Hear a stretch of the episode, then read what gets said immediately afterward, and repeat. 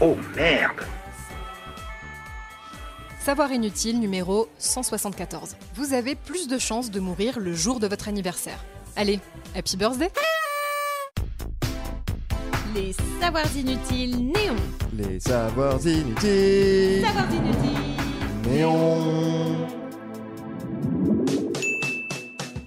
Quel est le point commun entre Dick Rivers, Ingrid Bergman et Frank Roosevelt Jr. Eh bien, ils sont tous morts le jour de leur anniversaire. Alors comme ça, ça peut vous paraître super rare, sauf qu'en fait, c'est bien plus fréquent qu'on ne le croit. D'après une étude menée à Zurich en 2012, on aurait même plus de chances de mourir à cette date précise que n'importe quel autre jour de l'année.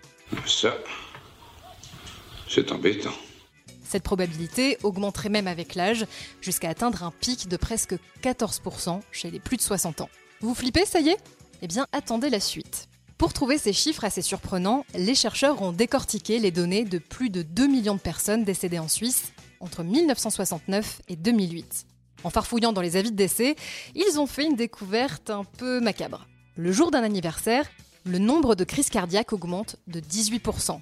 Il y a aussi plus d'attaques cérébrales, beaucoup plus de chutes mortelles et jusqu'à 34% de suicides en plus que les autres jours de l'année. Plus troublant encore, les chances de mourir d'un cancer seraient, elles, plus élevées de 10%. Du coup, on s'interroge un peu. C'est quoi ce truc chelou? Une intervention divine? L'œuvre du démon? Ou une simple coïncidence? Eh bien, aucun des trois, d'après les chercheurs. Pour eux, les raisons cachées derrière ces mystérieuses morts seraient finalement assez logiques. D'abord, il y a ce qu'on appelle l'effet placebo. Vous êtes touché par une maladie grave, vous sentez que la fin est proche et vous tentez de tenir le coup jusqu'à votre anniversaire, histoire de boucler la boucle. Mission accomplie. C'est ce qui est arrivé à l'actrice Ingrid Bergman, morte d'un cancer le jour de ses 67 ans après 9 ans de combat. Il y a aussi le blues d'anniversaire, ce gros coup de cafard qui nous tombe dessus chaque année à la même date et qui expliquerait pourquoi tant de personnes se suicident ce jour-là.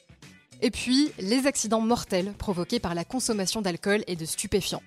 On fait la fête avec les copains, on est tout content, on abuse des bonnes et des mauvaises choses et hop, on perd l'équilibre, on chute du balcon et on est mort. Alors, comme vous pouvez vous en douter, cette étude a fait beaucoup parler d'elle. Des statisticiens ont critiqué la méthodologie des chercheurs. Échantillon de population pas assez grand, erreurs possibles sur les registres nationaux, euh, tout ça, tout ça. Sauf que depuis, des études considérées plus fiables ont trouvé des résultats similaires. Comme celle relayée par le Washington Post en 2014. Pour le coup, elle repose sur un échantillon beaucoup plus large. 25 millions d'Américains morts entre 1998 et 2011. On est quand même sur un truc assez balèze. Niveau stats, on atteint cette fois les 6,7% de chances en plus de canner le jour de son anniversaire. C'est moins que la première étude, mais on observe quand même une hausse. Et si ces chiffres n'ont pas suffi à vous rendre complètement parano, sachez aussi que vous avez plus de chances de mourir au mois de janvier, c'est même une étude de l'INSEE qui le dit, mais aussi le matin vers 11h plutôt que le soir. Mais ça, c'est vraiment inutile de le savoir.